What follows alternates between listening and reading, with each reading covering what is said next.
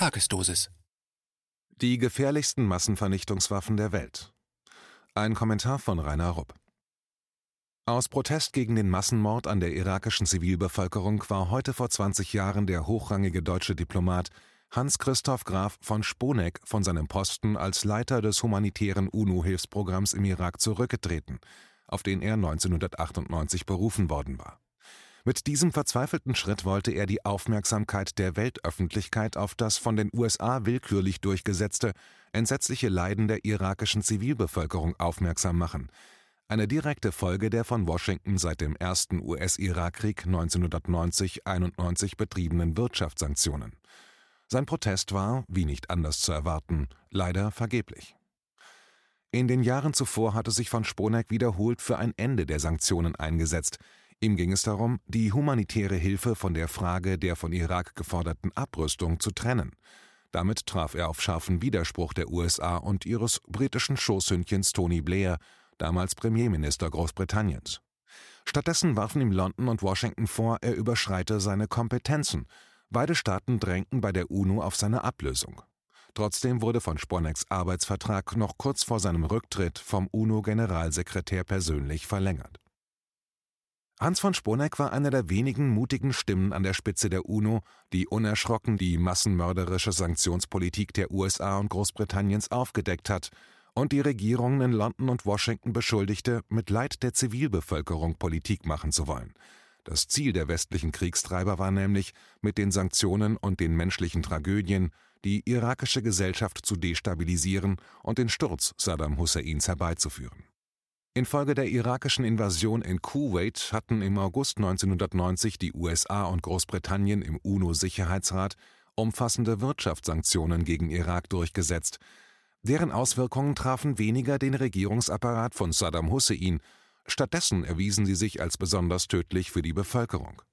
Der größte Killer war das verseuchte Wasser, denn die angeblich für ihre humanitäre Kriegsführung berüchtigte US-Luftwaffe hatte ganz gezielt die Trinkwasserreservoire des Landes zerstört, was für sich allein bereits ein schlimmes Kriegsverbrechen darstellt. Und dann verhinderte Washington über mehr als ein Jahrzehnt ganz gezielt mit Sanktionen den Import von Material, das für die Wiederaufbereitung der Trinkwasseranlagen im Irak notwendig gewesen wäre. Die Folge war, dass wegen des verseuchten Wassers vor allem Kinder, Alte und Schwache massenhaft an Krankheiten dahinsichten. Der menschenverachtende Zynismus der humanitären US-Kriegstreiber offenbarte sich exemplarisch am 12. Mai 1996, als in der US-TV-Nachrichtensendung 60 Minutes die damalige US-Botschafterin bei den Vereinten Nationen und spätere US-Außenministerin Madeleine Albright von der Moderatorin Leslie Steele zur Lage in Irak interviewt wurde.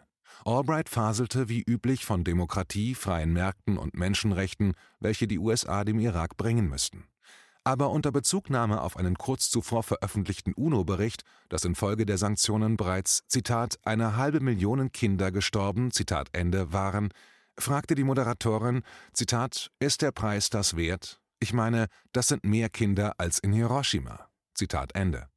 Albright antwortete, Zitat, ich denke, das ist eine sehr schwierige Wahl, aber der Preis ist es wert. Zitat Ende. Tatsächlich sind 500.000 tote irakische Kinder mehr als fast fünfmal die Gesamtzahl der Toten von Hiroshima. Diese mit der Wirkung von Atomwaffen durchaus gleichzusetzende Sanktionswaffe haben die USA seither noch in vielen anderen Ländern mit tödlichem Erfolg eingesetzt. Tatsächlich hat keine der in den letzten Jahrzehnten eingesetzten Kriegswaffen mehr unschuldige Menschen getötet als die so harmlos klingenden US-Wirtschaftssanktionen, die gegen alle Länder eingesetzt werden, die sich der Willkür des US-Imperiums nicht unterwerfen wollen. Zu allem Überfluss ist es dem Verbrecherregime in Washington dabei stets gelungen, unter Ausnutzung seiner Dominanz in der globalen Finanzwirtschaft und begleitet von entsprechenden Drohungen, selbst widerstrebende Verbündete auf US-Linie zu zwingen und den amerikanischen Sanktionsvorgaben zu folgen. Dass diese völkerrechtswidrigen, höchst kriminellen US-Erpressungen kombiniert mit Massenmord an Zivilisten immer noch funktionieren, ohne dass man im Wertewesten einen Aufschrei der Empörung hört, zeigt sich aktuell an Beispielen der Sanktionen gegen Iran, Syrien, Venezuela, Nordkorea etc. Zwar hat die angeblich so starke und unabhängige Europäische Union wegen des US-Sanktionsdiktats gegen Iran protestiert, aber nur verbal, Das lächerliche EU-Programm Instex, um wenigstens weiterhin den Schein von Handelsbeziehungen mit dem Iran aufrechtzuerhalten, ist so ineffizient, dass es keiner weiteren Erklärung bedarf. Wichtig ist, dass flächendeckend die Wirtschaftseinheiten der EU kriecherisch die Sanktionsbefehle aus Washington penibel befolgen, um den angedrohten schweren finanziellen US-Strafen zu entgehen, wie sie zum Beispiel im Jahr 2014 Präsident Obama gegen die größte Bank Frankreichs verhängt hatte. Im Juli 2014 wurde der französische Finanzkonzern BNP Paribas von der US-Justiz dazu verurteilt, 9 Milliarden US-Dollar Strafe zu zahlen, weil er einige Jahre zuvor westlichen Firmen ganz normale Geschäftskredite in Dollar gegeben hatte, um Exporte nach Kuba und Iran zu finanzieren. Nach französischem und EU-Recht war das absolut nicht strafbar. Die Bank, unterstützt von der französischen Regierung, wehrte sich gegen diese unfaire Praxis Washingtons mit Händen und Füßen, vergeblich. Am Ende bekannte sich die Bank vor einem US-Gericht schuldig und zahlte die ungeheuer hohe Strafe, denn die BNP Paribas hatte keine Alternative, sonst wäre sie vom Zugang zur US-Finanzindustrie und deren internationalen Infrastruktur ausgeschlossen worden, was für sie als global operierende Bank das Ende bedeutet hätte. Der damalige US-Justizminister Holder lobte die bis dahin höchste Strafe, die je gegen eine ausländische Firma für eine Umgehung der US-Sanktionen verhängt worden war. Tatsächlich sind es hauptsächlich Washingtons Drohungen, die ausländischen Firmen von den US-Finanz- und Warenmärkten auszusperren, welche die internationale Gefolgschaft für die illegalen US-Sanktionen erzwingt. So ist das nun auch aktuell im Fall Iran. Durch Washingtons wiederholte Verschärfung der Sanktionen im Laufe des letzten Jahres wurden zum Beispiel urplötzlich alte und kranke Menschen des 80 Millionen Volkes von der Versorgung mit lebensrettenden Medikamenten ausgeschlossen. Denn die drohenden US-Milliardenstrafen hatten ihre abschreckende Wirkung auf die europäischen und asiatischen Pharmakonzerne und auf die Banken, über die die iranischen Zahlungen für die Lieferungen abgewickelt worden wären, nicht verfehlt. Wie viele Menschen alleine infolge dieser fehlenden Medikamente bereits gestorben sind und wie viele Tausende oder zigtausende von Unschuldigen infolge der Sanktionen noch sterben werden, wird in den Qualitätsmedien des doch so humanitären Westens nicht thematisiert – denn die Massenvernichtungswaffe Sanktionen tötet leise, und die Opfer bleiben für die westliche Öffentlichkeit unsichtbar. Die selbsternannten Eliten des scheinheiligen Wertewestens können mit den von ihnen in den betroffenen Ländern mit angerichteten menschlichen Katastrophen ganz gut leben, solange die Wähler zu Hause nichts von ihren abscheulichen Verbrechen erfahren. Dass das nicht geschieht, dafür sorgen auch hierzulande Heerscharen von willigen Prostituierten der angeblich freien Presse. Allerdings gibt es in der Gestalt von China und Russland einen Hoffnungsschimmer, dass das noch nicht das Ende der Geschichte ist. Das wollen uns zwar die Apologeten der neuen Weltordnung seit fast 30 Jahren weismachen, nachdem 1990-91 der damalige US-Präsident George H. W. Bush die gewaltsame neoliberale Globalisierung aus der Taufe gehoben hatte, aber inzwischen formiert sich auch innerhalb des Westens der Widerstand dank alternativer Medien wie KenFM und Nachdenkseiten oder auch Russia Today oder Sputnik. Aber zurück zu dem eingangs genannten, menschlich integren deutschen Diplomaten Hans von Sponeck. Er war für einige Jahre in der UNO unter anderem für das Irak-Programm Öl für Lebensmittel verantwortlich. Das erlaubte dem Irak, eine kleine Menge Öl zu ver- und mit dem Erlös Lebensmittel für die Bevölkerung einzukaufen. Das hat zwar das Leid der Massen etwas gelindert, aber es reichte längst nicht aus, um die Grundbedürfnisse der 22 Millionen Iraker zu decken. Selbst die US-freundliche Organisation Human Rights Watch hatte Anfang des Jahres 2000 den Weltsicherheitsrat zur Aufhebung der meisten gegen Irak verhängten Sanktionen aufgefordert.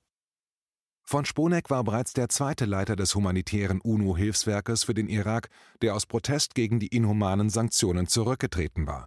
Auch sein Vorgänger, der irische Diplomat Dennis Halliday, hatte die Sanktionspolitik einer vernichtenden Kritik unterzogen, weil sie unschuldige Menschen massenhaft tötete.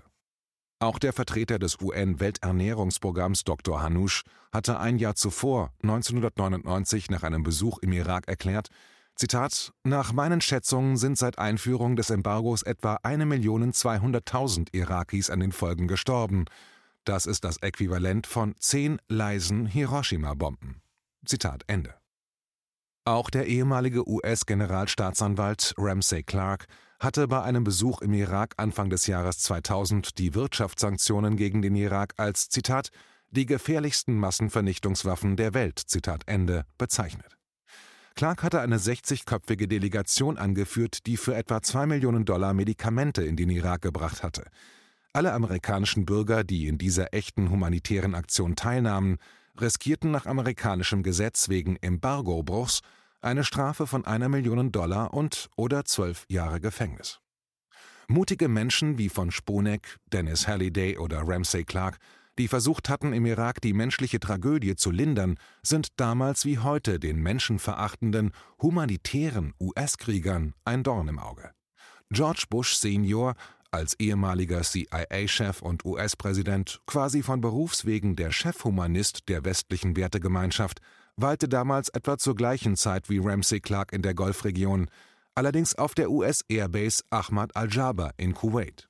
Dort besuchte er seine mutigen Jungs, die ohne Gefahr für ihr eigenes Leben oder Gesundheit alltäglich ihre Bombenlast über dem wehrlosen Irak abwarfen und dabei bereits viele Hunderte von Zivilisten umgebracht hatten. Dafür lobte sie Bush in den höchsten Tönen. Zitat: Ich bin ja so froh, hier bei euch zu sein. Zitat Ende, wird Bush von der Nachrichtenagentur AFP zitiert. Und er fuhr fort, Zitat, in meinen Augen verrichtet ihr hier das Werk Gottes. Zitat Ende. Dagegen verrichten Leute wie von Sponeck sowohl in den Augen der damaligen US-Regierung wie der heutigen pures Teufelswerk.